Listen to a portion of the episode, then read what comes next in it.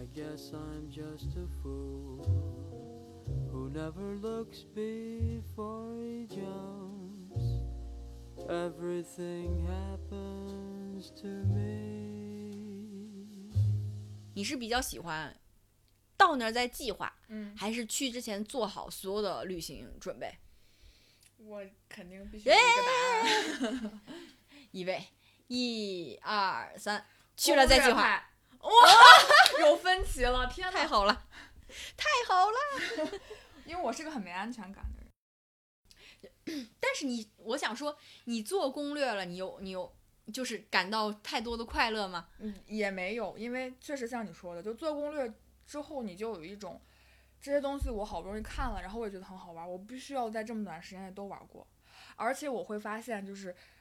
旅行是一个挺考验你的过程，就算做了攻略，也会有非常意想不到的事情发生。就是就是我我这就是上一次旅行出国旅行就是去澳洲，然后中间充满了非常多不确定性，就 like 跟做攻略根本没有关系，就有些事情并不是你来决定，而是上天决定的。因为这件事情从一开始就奠定了一个不好的基调，就是我本来是要跟要去那边找朋友嘛，找一个朋友。然后很早之前就计划好了，可能是在呃旅行前的半年，我们就说好了，然后也想得很好，我就好，我推掉了其他计划，我就说那我们就去就去澳洲吧。然后他也在澳洲生活学习，所以 M S R，打开了一瓶气泡水。啊，这个声音好好听啊！好，我继续，你你你享受气泡水吧。嗯啊，我要说一下那个让我就是汗毛倒立的经历，就是等到要去的前那么一两个月吧，然后中间呢，我我我们也没有交流过，然后他也不说，哎呀什么时候来啊，这乱七八糟的事情。就前两个月我问他的时候，他突然说他不能，就是他有事，就是我把所有的东西都计划好了，因为前一两个月我需要请假嘛，因为我们的时间是没有办法自己决定的，我要请假要把手头的工作安排好，所以我要想是请这个长假的前几天还是后几天，然后我要看一下机票，然后我要问一下对方是不是也想玩这些地方，因为他毕竟人在澳洲嘛。那这些东西我都就是偶尔会问一下他，我说我想去这儿，你愿不愿意去？然后就时不时的这么回忆两句，我就觉得啊，他是不是事情有些啊，大啊。对对对对对，是事情有一些有一些奇怪的走向，直到他跟我说，哎，我去不了了。那时候我已经把所有的东西都买好了。但是你也不能不去了呀，对呀。对呀、然后我就很愤怒，就他这件事情激怒我了，而且就是因为我他也跟我说了原因，我觉得我觉得我是可以理解的，但是你不能到这个时候才说，因为他说那个原因，其实在更早的时间段已经你可以告诉我了，而不是非要在这个时候告诉我。然后我那那段时间就又忙，然后又生气，我就对他发了很大的火。其实很大的原因不是因为他其就是割了我，我觉得我可以理解，因为毕竟对方有自己的事情嘛，而且我们也很长一段时间没有联系了。我只是说想去找他玩儿，毕竟他比较熟。那我生气的点是因为我觉得就很 humiliated，就是 你懂吗？嗯就是你没想到自己有，你知道自己没有那么重要对他来说，但你没想到能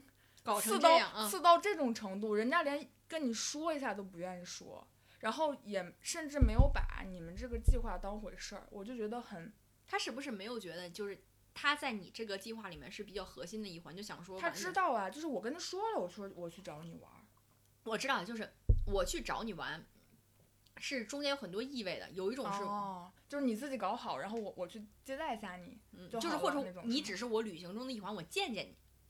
哦，不是的，就是我们说好了说，就是会一起玩儿，然后，嗯、这个是有前提的嘛，不然我也不能那么没有自知之明，是吧？所以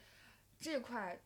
因为沟通过程中，我发火的过程中，大家没有提到这种认知的差异，就说明我们已经说好这件事儿了。我生气的点真的是，我在说你做的不对的时候，其实我内心的想法是，天呐，就是我真的太丢脸了，就是太丢人了。我太把自己当回事儿了，嗯那种感受是特别不好的，你知道吗？呃，但是他又在道歉，然后就在说这件事情，我就觉得等我气消了之后，我就觉得那就算了吧。但是就像你说的，你已经定了，你也不能不去啊。对、啊，然后我还推掉了跟爸妈的旅行，我就说，哎，算了，那去吧，去吧。这走之前的状态你也知道了，嗯是吧？我当时接了一个非常大的工作，然后那个工作呢，有两两大块儿东西需要我做，然后又没有其他人可以替代，所以我在走之前的那一天，到了机场之后，我还在开会，然后在疯狂的撸 Excel，然后已经到安检了，我在排队去呃托运托运行李的时候，我是左手拿着护照、机票，夹着包，然后拿着手机，然后右手把我的电脑那艘那个模型放在我那个大行李箱上在那弄，就是 已经已经疯癫到这种程度，因为搞不完了，我马上上飞机了嘛，我就。在空档的时候，脑子空白那么几秒钟时候，我听到后面在排队外国人在说：“这个人在干嘛？”不知道，还以为我在操盘几个亿的大生意呢，就忙到这种程度，就是因为真的是太没有，我没有办法交出去这件事儿，我还必须得背着电脑去工作，然后之前还带着那样的心情去的，所以一开始呢，整个人就状态没有那么放松，而且非常非常慌张、非常慌忙的就去了。下了飞机之后呢，我的安排是可能去两个城市，第一个已经安排好了去，就是我那个朋友在的那个城市，所以我下了飞机之后，他在城市？他在布鲁斯班哦，布鲁斯班。啊、我在转机的时候，因为去我我好像是飞到飞到悉尼，然后转到布鲁斯班，啊，嗯，转到布鲁斯班的时候，我拿着护照转机，转机的时候就那个朋友给我发信息说，我来接你吧，你什么时候的飞机？因为很嗯早之前我我提过我的那个飞的时间，然后 你知道那个心情就是，呃，他是想弥补我什么吗？还嗯是可怜我？还是觉得还是觉得说我之前表达的情绪对他来说太重了？嗯啊，因为他很抱歉什么的，然后我又带着一种，我也不想被你可怜，但是我还是有一点开心的，对吧？他毕竟他这么 offer，然后他说、嗯这几天我都可以陪你，我们俩一起玩儿，大概是这个意思吧。但是他没有这么表达，因为他不是一个比较呃会跟人交流的一个人，但但是我们比较了解对方，所以 get 到他的意思。后来我就想着说算了吧，不要不要见了，然后我就说了好多，就是我我我说我生气是因为我觉得很丢人，我没想到我们俩关系其实这么普通啊！当然我不是怪你，就是只是你如果话也挺 对对对，就是其其实你还是我有点生气的嘛，你知道。然后我一个人就是拖着行李还要加班，那那个时候真的很难受。我我在转机的时候我还在那个开会，你想那会儿、非常尴尬。结果他就说一定要来接我，然后就转机，转机完了之后下了飞机之后我撸了一会儿表，然后就在那儿等行李，然后我们俩就接下来的一两天就是他陪我去玩儿，但是第一天我就在那个 就就在我住的地方，整整加了一天的班儿。然后每天早晨出去玩儿之前，十点之前我都在开会或者是撸表，就是疯狂到那种程度。回来之后还要干一会儿，甚至我都没有我我忘记带我的耳机了，因为开会要。然后就是临时买了一个，他送了我一个耳机，就现在用的这个，嗯，这个蓝牙耳机，他临时给我买的，就是已经临时到那种程度。然后就是这个，但是好的是，就是他带我去那两个地方都是我觉得非常惊喜的。因为去澳大利亚之前，我没觉得那儿好玩儿，只是觉得那儿有什么蓝天海滩、大堡大大堡礁，然后大保健。大堡 大堡礁，这是海岛风光。但是呃因为我比较喜欢自然自然景观嘛，然后我也不是去澳洲去去什么拍照买东西的，所以他也是也是就像你那样，因为我们俩都没有计划，然后就这样短暂和好之后，就说那那就算我也不知道什么心态，算是种补偿吧，就带我去了我之前提过的地方，就是我我们走在那个就是那是一个徒步的，算是亚热带雨林风光。有好多好多我没有见过的哦，还有还带我去了植物园，就好多好多我没有见过的植物。然后走在那个森林里面的时候，你会觉得整个人特别平静，然后那条路就一直可以通往很远的地方，因为那个徒步的旅行设计是你可以有好多当地人嘛，你可以走七个小时，走到另外一座山上，嗯，然后你也有五个小时的路程，然后也可以有一天的路程，然后，然后也可以有那种半天的徒步的这个路径，所以那就是你进去之后就厚厚的林子，所以就是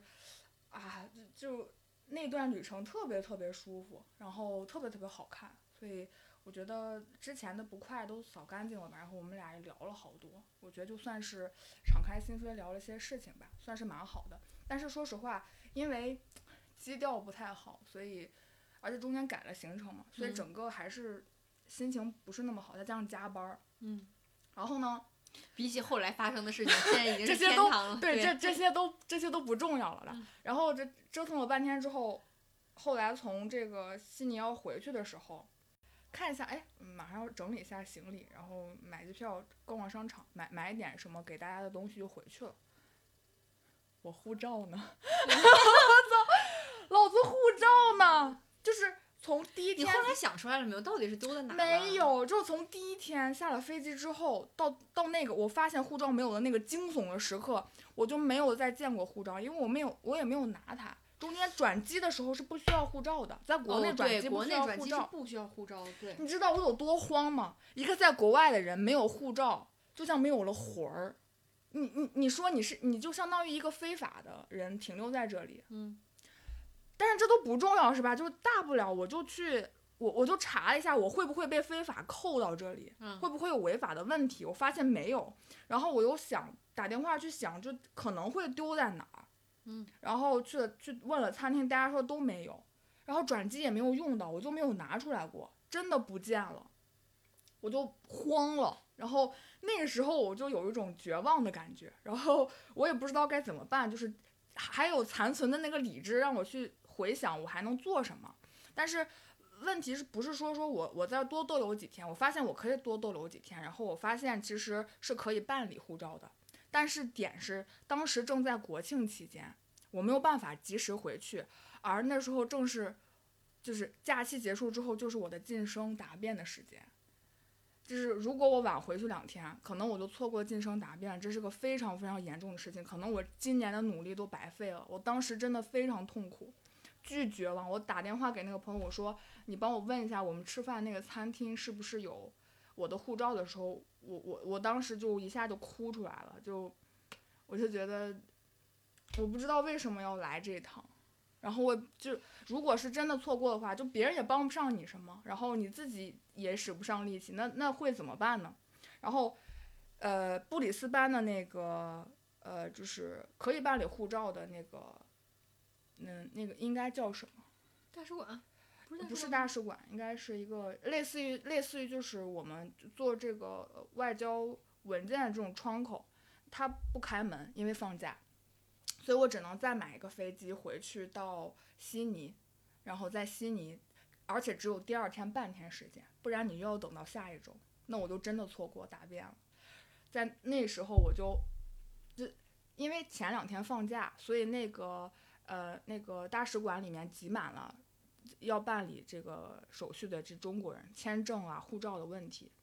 然后我就办完手续之后，我坐那儿等，因为人太多了，好几百好几百号人就来来回回，我已经排到二三百号了，我就坐在那里，然后坐在那我觉得恍如隔世，我就回想了一下我从计划这趟旅行到中间发生的事情，然后到今天，我不知道，因为那个外交官大大使回答我的是，嗯、明天都不一定能出来，也许要等两三天。就是结果就是我刚才告诉大家的，可能我要错过我的晋升答辩，就是严重到这个程度。然后我坐在那里，我就开始走马灯，然后我的眼泪就哗哗的往下流。其实我自己是不知道的，嗯，我自己不知道我长什么样。然后突然之间，突然就是我在流流眼泪的时候，我就在那等嘛。那段时间我我不知道谁看到我了，然后我也不知道我我我有我那个样子是是有多夸张，但是人少了之后，突然有个女孩出现在我视视线里，因为我在我我也我也给撒撒发发信息了，我就跟她说，然后撒撒发了好多话，就发一些很可爱的话，就是我现在还截屏留着，就是她是想让我别不不要把这件事情太难过。其实 现在回想起来，当一个笑话谈，当时真的那个样子，就整个慌张又窘迫到跟个傻屌似的。但其实是确实是急了嘛，那也没对对，现在就是觉得急了嘛。但是你你当时鼓励我说别担心，一定一定能办好。可是可是还是因为自责，所以那个情绪过不来。然后就就有个女孩出现在我视线里，她说：“你要帮忙吗？你是护照丢了吗？”然后就认识了一个，又就说就认识了这个女孩，很热心。她说她她看见我在那哭，然后看见我在那默默流泪，也不呼吸，也不闭眼，她有点害怕，嗯她就走，她就办完手续她走了，她是嗯留学生。她走了，她就不行，她要再回来，嗯她就跟人家讲，因为大使馆不能随便进嘛。她出去之后，人家其实已经只只营业半天，只只上半天班，因为休假，所以人家不让她进来。她说了好多话，又进来之后就说我能给你个微信吗？我在这儿有车，然后我在这儿上学，我可以把身份证号发给你，不要害怕，我是担心你没有人帮。然后我当时就哭得更厉害了，我都疯狂的哭泣。他就等我缓回来之后，他说我得走了，因为人家不让我在这儿停留太久。我们微信讲，然后我才发现她是我的，就是算半个老乡吧，因为我祖籍是山东人，她她是青岛姑娘，然后她是跟我一个学校的，在研究生的时候，嗯，这我就觉得简直是太巧了，就为什么会这样？然后中间，嗯，我我也去跟那个这个大使沟通嘛，因为他们不会说一定保证你可以办下来，但其实他们心里觉得，哎，大概百分之八十九十是可以，但他不会告诉你。结果呢，是大使助手说，OK，你等我电话吧，下午我们不营业，我给你打电话之后，你过来拿就好了。嗯，然后那会儿我才舒了一口气，我觉得活过来，至少今天能拿到护照，明天就可以走了嘛。然后我在如果没有那个女孩儿，可能还会有一个问题，就是我大使给我打电话的时候，我那个因为是国际长途，就接听之后就是嘟就听不到别人声音，所以我就告我就紧急的联系了那个女孩儿，让她去接电话，说我可以去拿，然后转述我大概什么时候可以进，嗯这样才顺利拿到的，所以就。就绝望绝望之之之谷的时候，真的就遇遇到了一个好人，然后还有你当时就是给我鼓励的信息，我觉得，哎，就是整个都不是很好，但是还是有好事。已经差到底的时候，还是会绝地反弹的。就这个真的是我就所有的旅行经历中最惊心、最惊心动魄的一个一个经历了吧？也不能说惊心动魄，不是什么不是什么惊心动魄的呃那个事情，但是对我来说还是挺挺惊险的。然后回来也赶上了这个晋升答辩，然后也顺利晋升，我觉得这件事儿就算结束了。然后回头在我那天又翻那个信息的时候，看你给我发那个信息，我又嗯，不是我，这个这个故事应该告诉我们说，有大事儿之前别出去玩儿。对你回来之后又给我甩了这么一句话，我就像我妈，真的。难道不是吗？就是就是要把这种本来我是想说出去放松一下嘛，就是谁能想到不是我，去一你知个发达道我是怎么想的吗？我是我是觉得你心太大了，要是我，我肯定是放松不了的。就是在这种大事儿之前，我是我是放松不下去的。但是我没有想到说，就是因为也也跟那个朋友约好了，所以我才买了机票定下来了，就是因为这样。我我我想说的事情是我的点还有这个，但是我我没告诉过他。我心态上是想说，在大事发生之前，我是没有心情玩儿的。我也是没有心情啊！你看中间又加班儿，然后我又想着答辩的那些材料，我就就真的很紧张。除了是说我真的是在那儿玩儿的时候，比如说我跟他一起去植物园啊、森林，还有之后去那个去那个动物园 去看那个袋熊，那真的是那个那个时间真的是很很舒服、很放松的。走在那个渡轮上的时候，那海风吹在你脸上，你就觉得，唉，就是来来出来玩一趟，可能就为了这几个 moment。嗯，然后落落脚落脚沾了地之后，就会想，明天要去大使馆办我的护照，回来回家回来之后，回了家之后还要准备晋升答辩，哎，就是所以说嘛，你如果要是你真的如果要是不去的话，就很就是对嘛。在在没有事儿的时候去，可能心情会更好一点。对，所以我就跟你讲，我生气的点就还有一个这个嘛。但是这件事情你不能怪别人，对吧？所以我也没有告诉过他这一点，就是嗯我我生气有很就很很多个点造成，就我觉得他很自私，但是你又哎不能说人家嗯自私，如果你这么想的话，那是你自私，对吧？嗯而且他也是也是算陪了你完了，人家也也也道歉了，我觉得就这样吧，因为毕竟我对他的生活也不能影响太多，我也是希望也是希望他好的，然后而且也花了时间去去去聊了，我觉得就就这样吧，毕竟人家有有自己的生活跟节奏，还有选择，我觉得都 OK，但就中间主要是我太傻逼了，就是怎么能把护照丢了呢？我现在都想不到是哪个档口。哎不，我觉得丢东西都是这样的，就是丢东西的那个瞬间，就想仿佛宇宙黑洞打开了，然后那个东西掉到了宇宙黑洞里面一样。我也我也丢过东西，就是你就是死都想不起来这个事但你的墨镜又找回来了呀。不，那个是被那个是被水吹吹出去的问题，那个不是这个问题。我是说，你正常，你如果你丢过东西，或者你就是发生了一件很奇怪的事情，你就是死都想不到到底是因为什么。对就是那个那个瞬间，感觉就是真是你，我当时做的攻略做的老好了，就是很很好看的攻略，就是有个屁用。就对对，谢谢你小声吐槽，就真的是有个屁用，就没有用，就是所有所有关于人的问题都是都是遭遇战，就没有什么所以打有准备的战争，有打有准备的战争是给你一点在超遭遇战的时候不要心理崩溃的这这这个这个准备而已，就是你要出去旅行的，可能就是要多注意一点，而像你说的，我算是算是 get 到，就是真的你要之后有大事情。要做的话，反正也玩不好，就别出去了。嗯嗯，我其实也能理解你的心态，你是觉得一年没有几个假，就是这个假不去的话，时间就浪费了。对，而且我已经买好了，而且答应人家了嘛。然后，但是没想到临走之前一个月会发生这种事情。对呀、谁这个事情不是？我是觉得突然来活儿这件事儿是你想不到，但是晋升答辩的事儿你早就知道了，哎呀，你别说我了嘛，都已经过去，已经过去了，就这都已样经过去快一年了，你还说我？啊！真的都快一年了，好快啊！对啊，我现在想想，真的还是汗毛倒立的，那一刻太太绝望了。嗯，前面说了这么多旅行经历，说的我都挺想去玩儿了。对，我也想去玩了，因为其实我我也没去过什么地方，国外的话我也就去过英国、澳洲，我美国去了很多次，其哦他的地儿也、我还没去过美国，我我我，但我现在有点后悔，我觉得应该早点去。真的，现在这个政治状况其实不太好去了。然后本来今年年初是想计划去泰国的，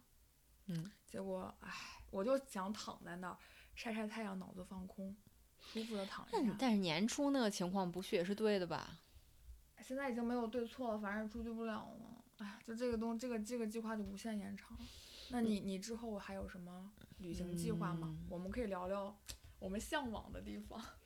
我其实我不知道，我感觉虽然我挺想出去玩儿的，但是我其实思维就是现在没有什么特别想去的地方。可能如果一定要说的话，我下一个马上就想去的地方，以前没去过地方，可能就是日本吧。嗯主要是觉着有点儿有点儿奇怪，就是这么近的地方，为什么这么久久了都没有去过一次？为什么呢？就一直也没有找到一个机会。好像以前是因为日本护照比较难办吧，嗯就搁置了。然后现在就突然又可以，就一方面政策放开了一点，另外就是可能收入也比以前好一点了，嗯可以办了呢，又没有时间去了。而且我觉得，在我心里去日本玩的话，还不能是随便对待一下，就是还是想认认真真的多花一点时间对去玩一下的。不过我觉得我其实是比较喜欢夏天去的，我希望去看个烟火大会啊，或者怎么样的。所以我感觉今年最好的这个时间被错过去了，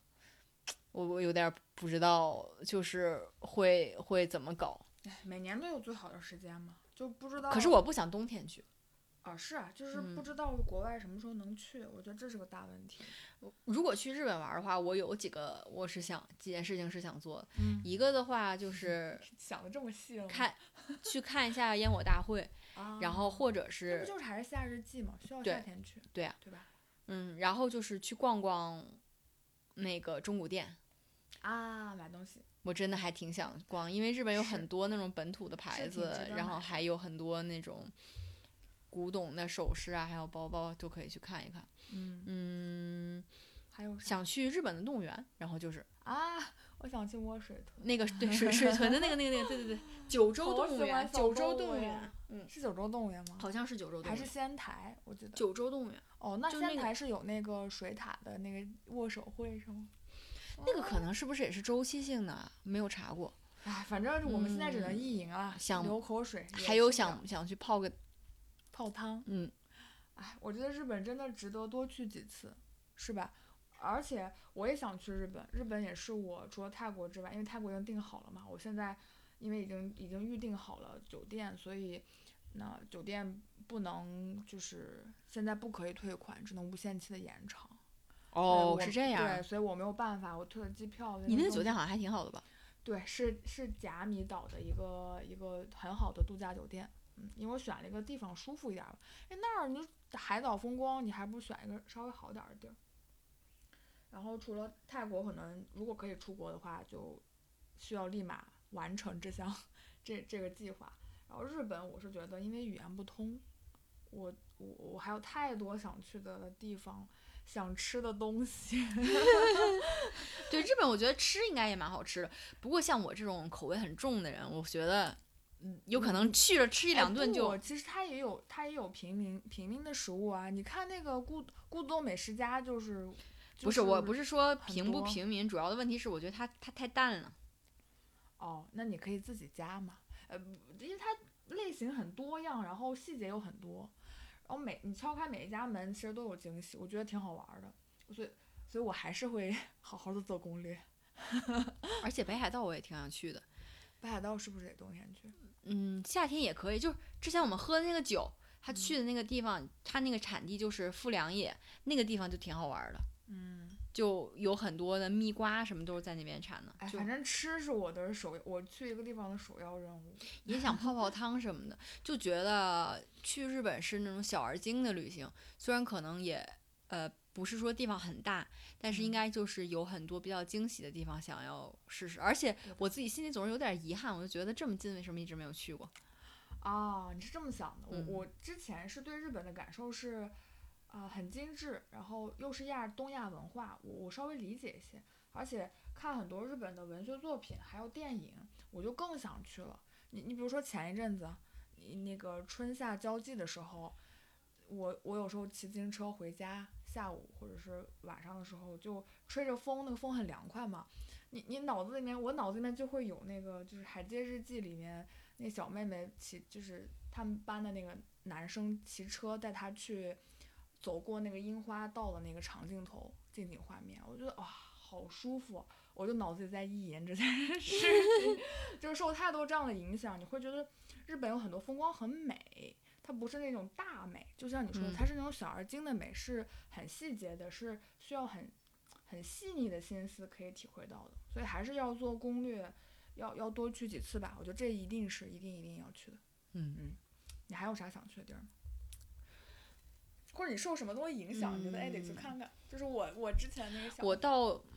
我感觉我文化比较少，没有这部分。但是我其实挺想去那个《摩登家庭》的拍摄地的。啊，美国对美国我去了好多次，因为我只喜欢东西海岸，我去 L A 的时间比较次数比较多。我我遗憾的是没有去趟黄石公园，哦，对对对，哎，就是纽约我去的也太少了。我我第一次去美国的时候是在大学的时候去摩联开会，那时候就去了趟纽约。你对纽约的感觉就是大都市，因为我大学前两年是在北京市郊嘛，大嗯学那个新校区，所以感受不到大都市的气息。那是我第一次感觉到，嗯嗯，成立。对对对对对，是那种都市生活的感觉。然后国际化大都市它的那种冷漠、快速的那种，还有脏脏的那个样子，对。然后很很多种族的人在一起，大家快速通行。然后我我穿的衣服还被小偷划破了一个口子，就而纽约非常冷，是那种恶寒，大街上也很冷。就是我我第一次对纽约印象不好，但是你慢慢多积累了一些美国文化和历史之后，其实就布鲁克林啊，一些 live house 啊，它还是有很多渊源可以去探索。但是现在我觉得近期很难了，而且最遗憾的是我丢护照，因为每每签哦是贴没了签嘛，嗯没了。我的十年签本来还有五年呢，你说，唉，算了，那次旅行。但是现在也嗯不太好弄了，这个。是啊，就是所以说嘛，就有点遗憾，但我觉得美国还是值得去的。嗯嗯我也想去摩登家庭的拍摄地看看。对呀、我我一个是摩登家庭拍摄地，另外一个就是那个老友记的那个都是摩登家庭的老友记的巨型粉丝。拍摄地拍摄地，我也挺想去看看的，老友老友记就是那个 Central Park。哦，所以还是纽约嘛，就嗯，他们还是纽约生活。你像还喜欢欲望上都市的话东区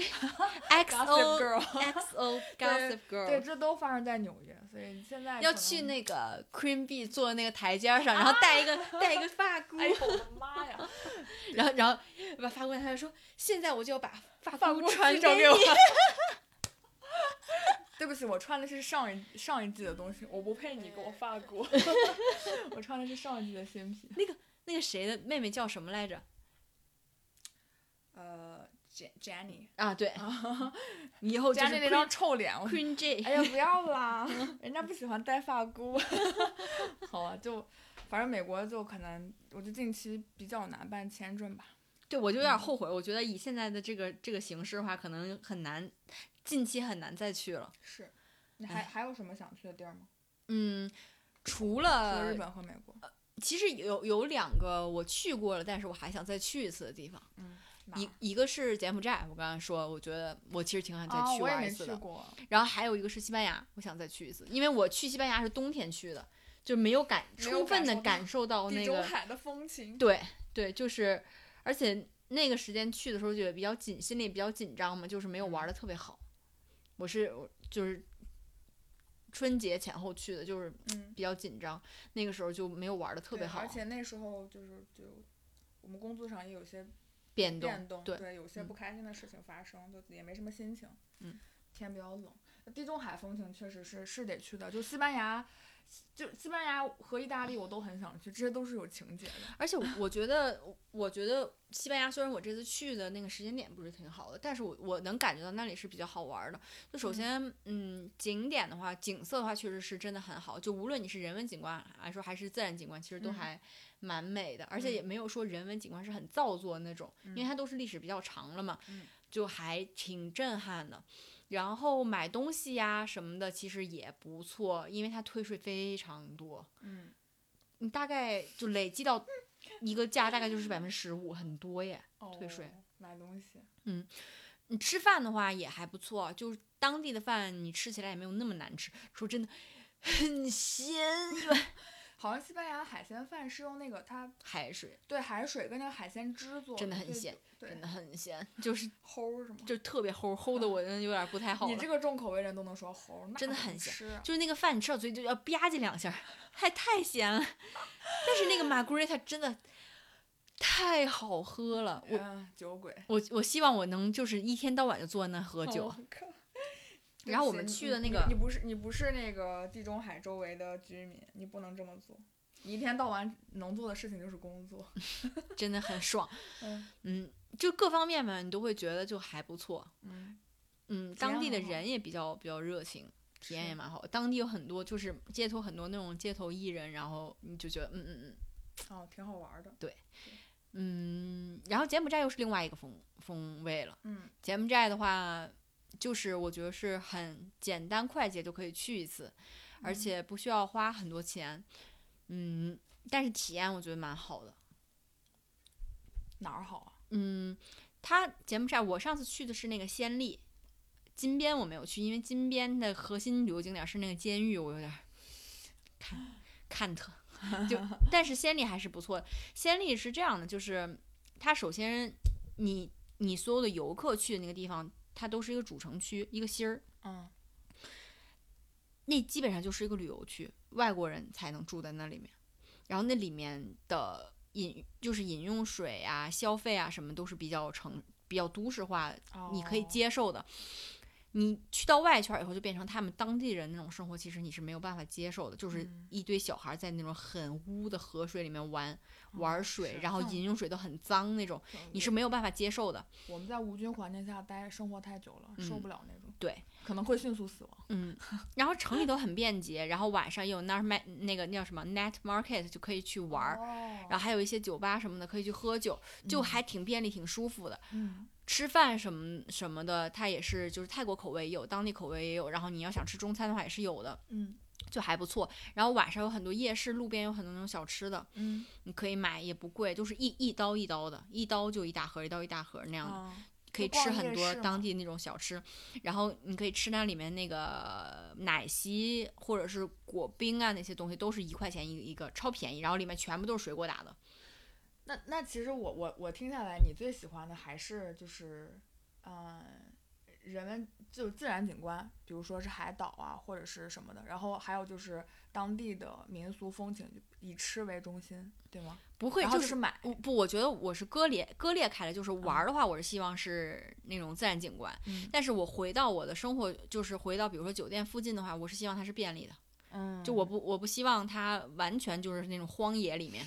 我不太这个我不太行。冒险的，还是还是我不太行，对。然后另外就是附加条件，就是如果我想买东西的话，我还是希望我能买到的。但这个在柬埔寨你就达不到了，你只能是吃好玩好。然后它外圈也就是玩的地方也也比较好的，就玩的话，它是外面就是有那个大圈和小圈嘛，就是那个叫就是大的区域跟小的区域，不是它那个就是很多就柬埔寨就是有很多的庙嘛，那些庙的话是它是有一个小的链条叫小圈，然后有个大链条叫大圈。一般你去雇那个突克突克司机，他就会问你说你想去大圈还是去小圈 tuk tuk，。如果你是？啊？对，就三三蹦就三蹦子。然后那个你你雇到那个托克托克司机一般都会很好，他就会他在座位底下放很多那种冰水，然然后你去，玩了以后很热，他就会出来就会给你水喝。哦，就免费。然后对，还会给你一些水果吃什么的，就还挺好的，而且不贵，二十美金的话就可以包一天。吃真的可以收买你。景景色也很好啊，就你去了那那个地方以后，然后你就可以一个庙一个庙去去玩玩下来，是属于拍，就是你看自然景观也不错，然后拍照也蛮好的，就是比较比较聚合的一个地方吧。但是它那个里里面有几个地方比较坑，就不要去。一个是那个船村，千万不要去。那个嗯船村里面就是那种坑钱的，进去了以后，里面都是那种很浑的那种脏水。然后你就带开着船带你去玩一段时间，然后他就会主动 offer 你说你想不想来开船，哦然后你就去开了，然后他会给你要钱，哦，那个很坑。然后还有就是他开到中间的过程中，他会突然把你送到一个那个学校里面，就你不知道为什么，然后里面有很多那种穷小孩儿，哦，穷小孩儿，然后他就会说这些小孩儿都很可怜，没有家没有父母啊，是孤儿什么的，就希望你给他钱。但是他他又不是直接要钱，他说你你就给他换东西，是说你给他买什么什么东西，买什么也水呀、嗯面包啊，然后那种嗯吃的啊什么什么的，但是买只能在他固定的那个超市里面买。哇，那不就是利用孩子来来来卖东西来骗钱？对对对，那个超级坑，千万不要去。啊，天呐，嗯，那这这是没有办法的事情。我觉得这这是这些国家得我觉得这个是他创收的点嘛。啊，是他大部分可能我们觉得很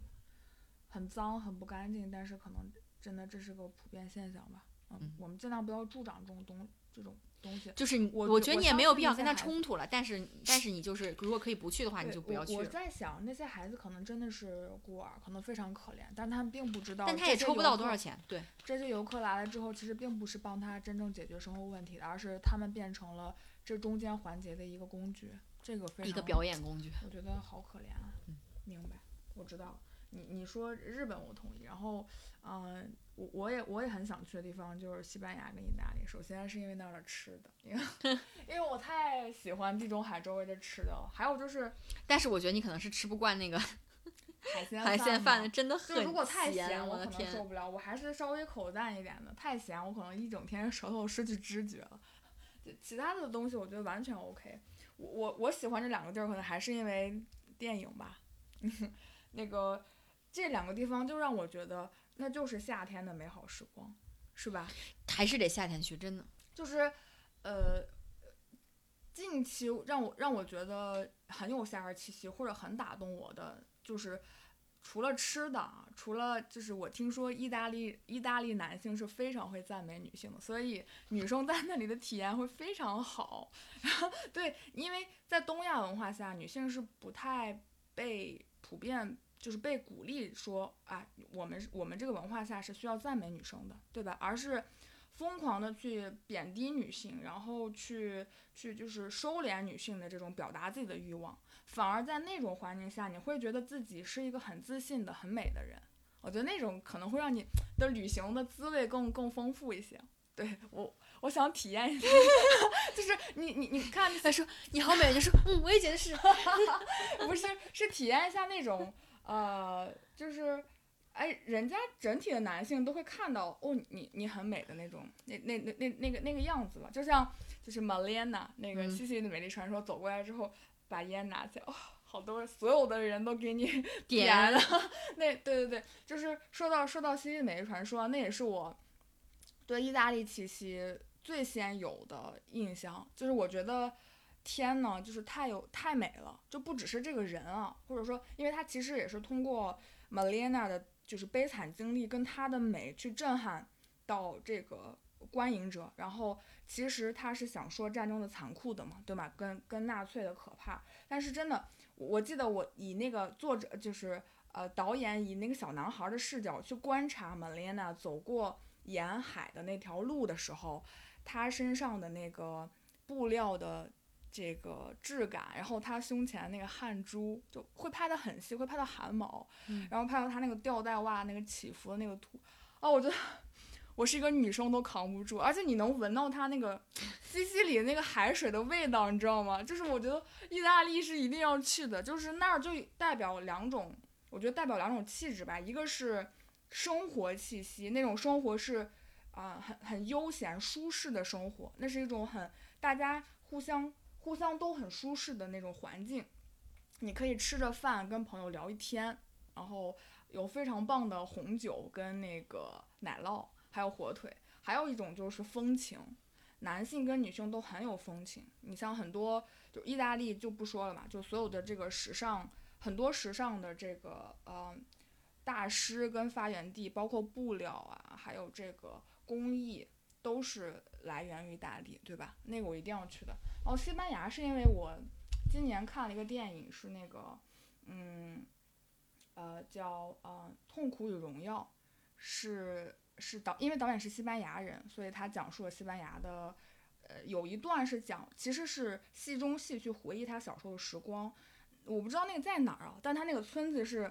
就像希腊一样，是白色的。然后他人因为人要在地下，因为他阳光直射很厉害。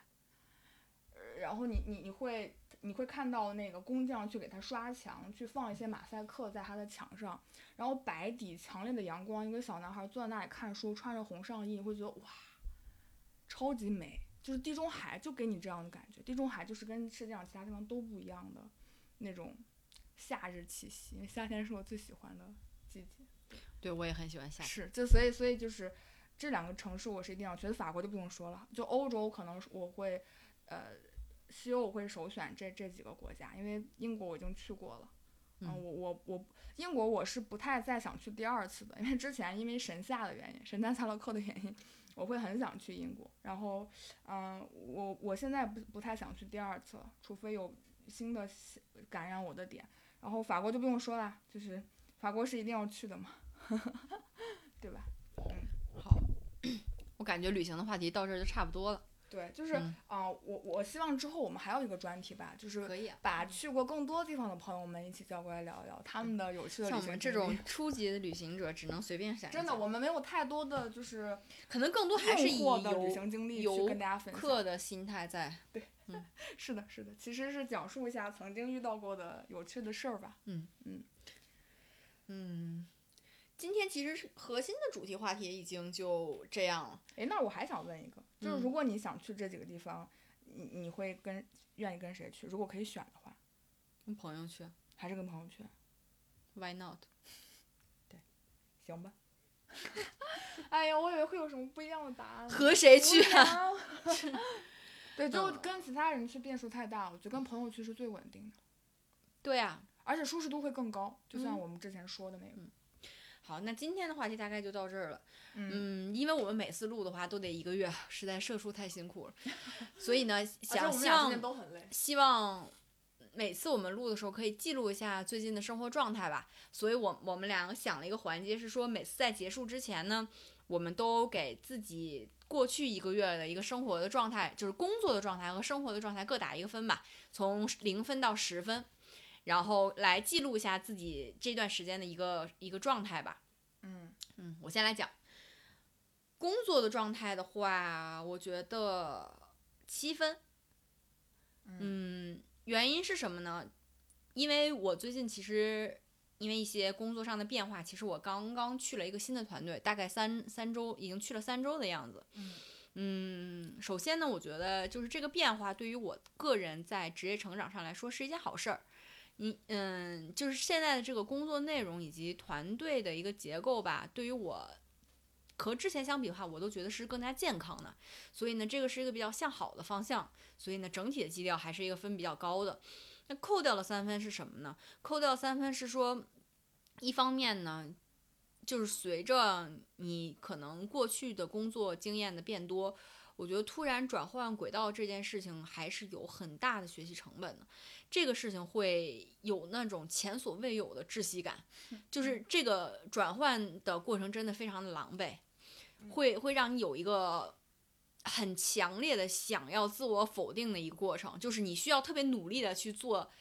自己和自己的一个心理建设，你才能把这个心态整个扭过来。这个会随着，我觉得是会随着你的职业发展越来越往后走，你这个每次转换的成本就会越来越高。是的，就是所以也也就是年龄越来越大，你就越不愿不愿意从自己的舒适圈里往外跳了嘛。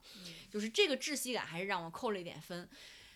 另外一个的话就是真的太累了，就是最近真的太累了。我已经很久没有过这种就整个人康掉的感觉，就有一种瞬间回到回到。高三的那种感觉，高三你累吗？累呀，我高三挺累的，就是以前没有好好学，要不然你你也见不到我，真的。感谢我那时候很认真，努力了一把，在最后。对，而且我我想，而且我想说，就是这这扣掉三分里面，起码还有零点五分是我对过去没有认真学习的懊悔，因为我最近因为工作的原因吧，我我现在这个新的工作其实是需要很多的这种数学功底的输入的，我。真的，真的，真的从来没有想过，我在走上中国岗工作岗位以后，还需要再用到微积分。就是我真的，我真的从来没有想过这件事情会发生，然而它发生了。然后呢，我小的时候呢，可能也也是觉得说，小时候学习不好又怎样，长大了以后挣钱不都一样？现在就被赤裸裸的生活打了脸。就是三十岁的时候要弥补十八岁不十六岁的时候没有好好学习的成本，就是现在真的很痛苦，因为这件事情，就是你又要重新把你以前的知识捡回来，然后还有应付你现在工作上面的一个痛苦，你就会很加剧的辛苦。嗯，加上最近又有出差啊什么的，就整个人很疲劳。我啊，我也开始在想，说我到底是不是他妈老了？为什么就是突然折腾，可能出去折腾个两三天，回来是要睡个两三天这么严重的一个情况，我真有点不太懂。所以工作上呢，总而言之就是，虽然最近还是挺撒份儿，不过呢，我觉得整个状态还是向上，所以我给个七分。嗯，还其实你还蛮乐观的，我觉得。然后生活的状态的话，我觉得五分吧。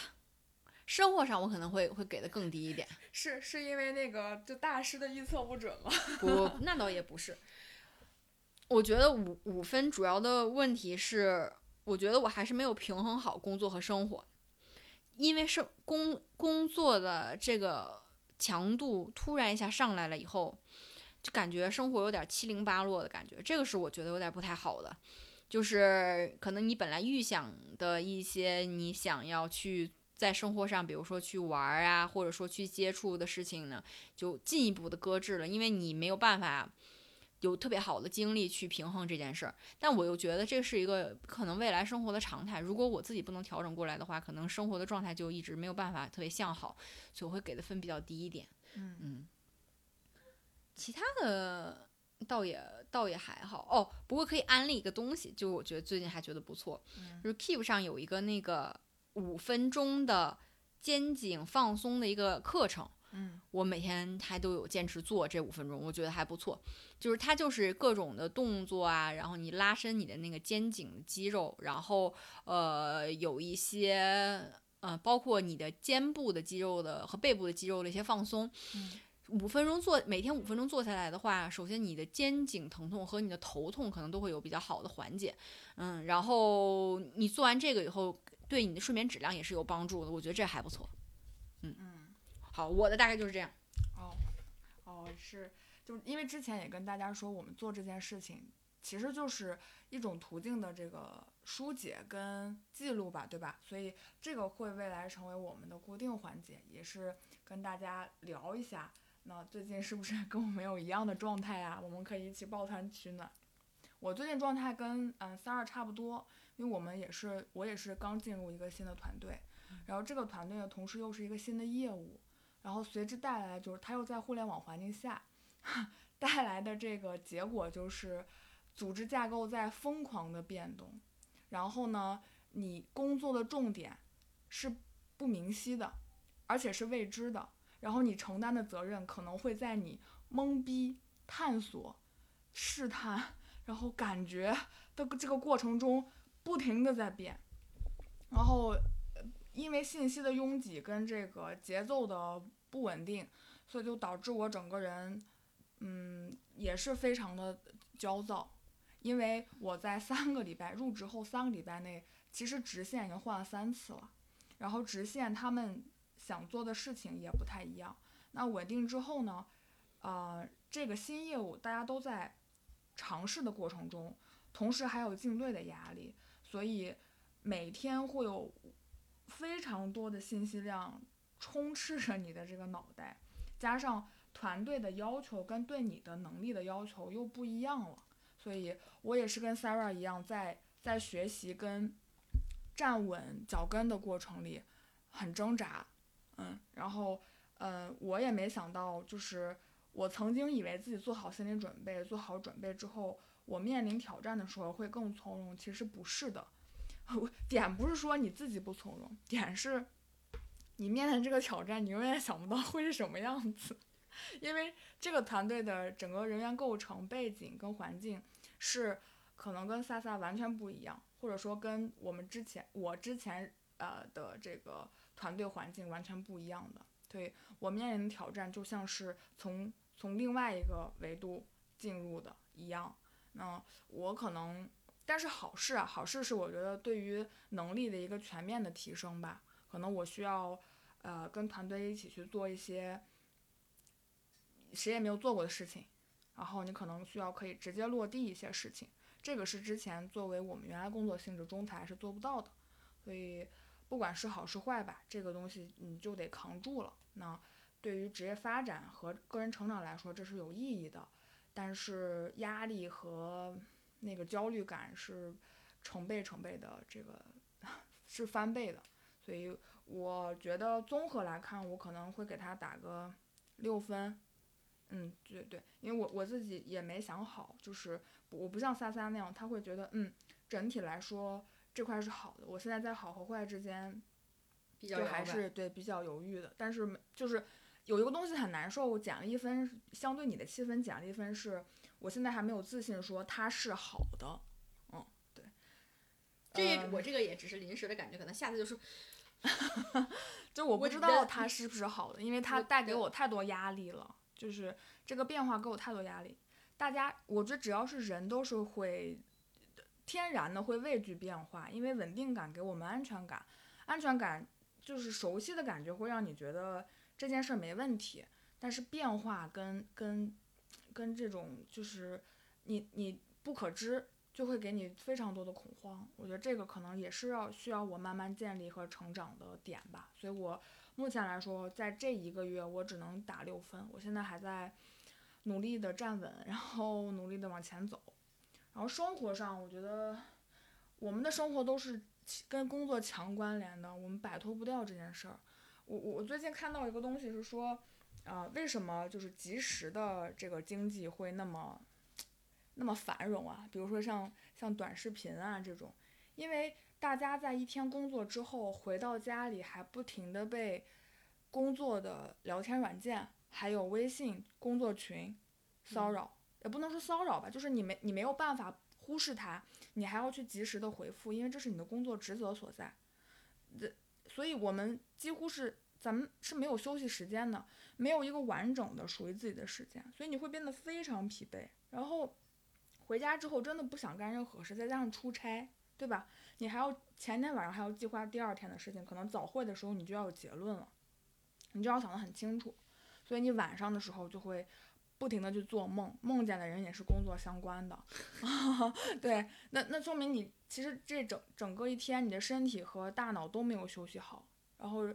是是非常累的，所以那种非常轻松不需要动脑的东西，比如说买东西啊买一些七零狗碎，然后比如说看一些小视频，这种东西是没啥成本的，不动脑会让你觉得是一种轻松感，啊，嗯，比如说你你想学习一些，比如我们之前的计划，想学点这个，学点自己喜欢的东西，它是需要长期积累，需要你专注在一个东西上，它是反而非常费时的。没有了这种东，没有了这块的时间，然后我的疲劳感加剧，这让我让我非常难受，所以我给生活也只能打五分吧，嗯，但是呃，就是我把家里面的这个就是布局升级了一下，也是在上个月发生的，然后现在现在空间大了很多，我觉得这个还蛮开心的，就是呃摆了一些好看的花花草草啊，然后呃家里面空间变大，没有那么拥挤，让我觉得心情愉快一点。虽然这个月在家待的时间也不多，但是至少这是我的一个一个避难所吧，算是对，嗯，大概就是这样。然后我还我们还俩还是计划要至少一个月呃更新一次，那维持这样的一个记录的节奏。嗯开，始。那你你下个月有没有想就是想完成的事情，除了工作上的变动之外？我想有一件事我要我想办了，嗯，我想把那个保险买了，什么保险？就是那个重疾保险重。疾保险。嗯对，重疾保险我已经有了，但是是父母帮着买的，就是我觉得再重买可能意义不是那么大。我我知道，就是哎，我知道，这个又我知道你的担心了，嗯 我知道你的担心，确实这是个问题。就是我们现在不精神不快乐，肉体又那么辛苦，然后确实是会就是身体会很疲劳，可能确实会有问题，这个不承认不行。对，所以我我想赶紧去体一下检，如果没有什么问题的话，我就想去买那个重疾保险。哦，好 sad，就是当当一个 成年人，就是你的计划都是 都是这样的，都是这种风险把控型的，而不是快快乐乐往前跑型的。真的是。好，那我们今天就这样，好，我们再见，谢谢大家。拜拜。那祝愿你的道路漫长，那里有很多的旅途，充满冒险，充满发现。但愿你的旅途中有很多夏天的早晨。